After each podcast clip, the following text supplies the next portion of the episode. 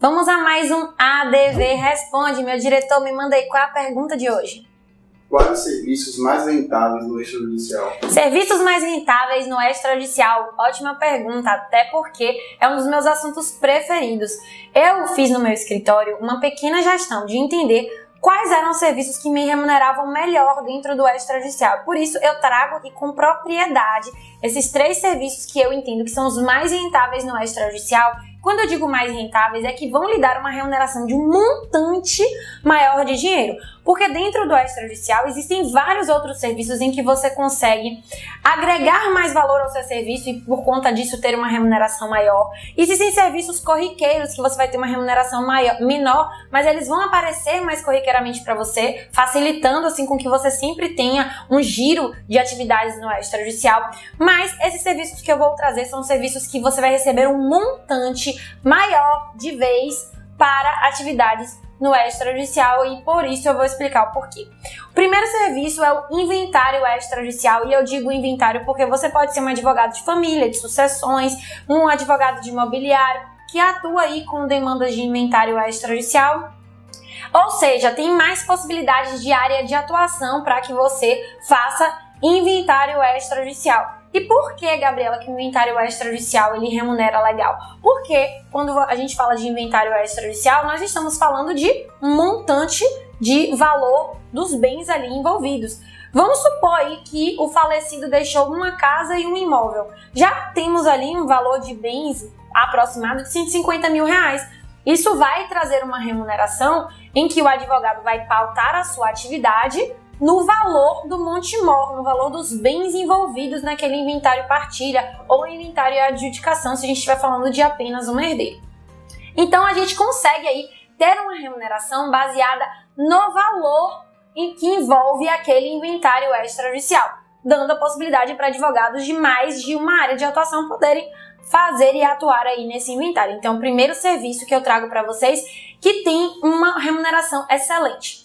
O segundo serviço não poderia ser diferente é o uso capião extrajudicial. Nós temos pesquisas indicando que existem mais de 50% de imóveis irregulares no Brasil. E uma das formas de regularização de imóveis é através do uso capião extrajudicial. E temos pesquisas também indicando que o imóvel que não está com a propriedade regularizada, ele desvaloriza cerca de 30%. Ou seja, se a gente estiver falando de um valor de um imóvel de 100 mil reais, ele perde cerca de 30 mil reais de valorização na hora de, da comercialização por conta da falta de regularidade da propriedade. Então, o que, que isso significa? Se o advogado que fizer essa uso capião extrajudicial conseguir devolver ao imóvel a sua valorização, né, esses 30% de valorização por conta do seu serviço, da uso capião extrajudicial que vai regularizar essa propriedade, ele tem até essa margem de 30% do valor do imóvel para fixar os seus honorários advocatícios. Então, se a gente estiver falando de um imóvel de 100 mil reais, você tem até 30 mil reais aí de possibilidade de ter uma renda no uso capião extrajudicial. Um serviço muito mais célere do que se fosse feito judicialmente. Então, a gente tem uma média aí, se tudo ocorrer muito bem, de uns nove meses você finalizar um uso capião extrajudicial. Mas, obviamente, que você não consegue estabelecer exatamente qual vai ser o prazo de uso capião extrajudicial, porque o cartório pode dar uma nota devolutiva, enfim, podem ter coisas aí no meio da sua capião extrajudicial que ela acaba levando um pouco mais de tempo. Mas ainda assim, ela vai tramitar de forma muito mais rápida do que um capião judicial, porque eu nunca vi um capião judicial finalizar em menos de seis anos. Se você dividir a remuneração que você vai receber pela quantidade de meses que tramitou essa, esse processo, você vai perceber que o extrajudicial vai te remunerar, muito melhor. Fora que existe uma possibilidade muito grande, né? são muitos imóveis irregulares no Brasil que podem ser regularizados dessa forma. Então é uma atividade muito rentável, mas a gente diz aqui que é uma, advogado, uma atividade para advogados imobiliaristas. Então o ideal é que o advogado ele tenha um conhecimento do imobiliário, sim, porque ele vai precisar conhecer o cartório de registro de imóveis, ele vai precisar conhecer das serventias extrajudiciais, dos documentos necessários, dos requisitos para uso capião.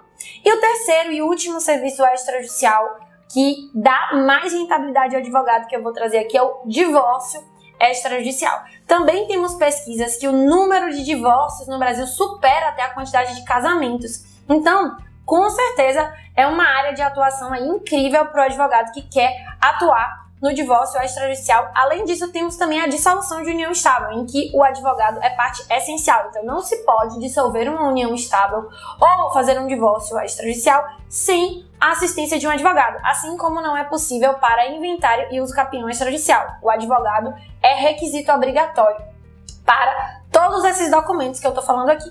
Mas no divórcio extrajudicial, ele é um dos serviços mais céleres da atividade extrajudicial. Então ele vai te dar uma remuneração muito mais rápida até do que os outros serviços que eu trouxe aqui. Óbvio que a gente pode estar falando aí de um valor de bens menor. O advogado ele também vai ser remunerado com base no valor de bens a partilhar ali daquele ex-casal. Mas ele é um serviço muito celery. Então, se a partilha for igual, obviamente que dependendo do regime de bens adotado entre as partes, mas vamos supor aqui que a gente está falando de um casal que adotou o regime da comunhão parcial de bens e que a partilha vai ser igualitária para os dois. Isso significa que não vai haver incidência de imposto, nem de TBI, nem de ITCMD.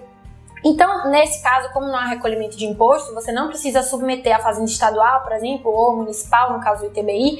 É um procedimento muito mais célere. Não vai ter pagamento de imposto, então você vai iniciar o procedimento no trabalhonato de notas, vai lavrar aquela escritura de inventário extrajudicial, ou de divórcio extrajudicial, ou de solução de união estável pagar os emolumentos do tabelionato de notas, as partes vão assinar e pronto, tá resolvido. Já fiz divórcio extrajudicial aí em um dia, né? Então, é um serviço que é mais rápido. Então, a gente sempre precisa pensar nos serviços quando a gente vai entender sobre a rentabilidade em como é que a gente vai precificar? Então, quais são os valores envolvidos naquela demanda?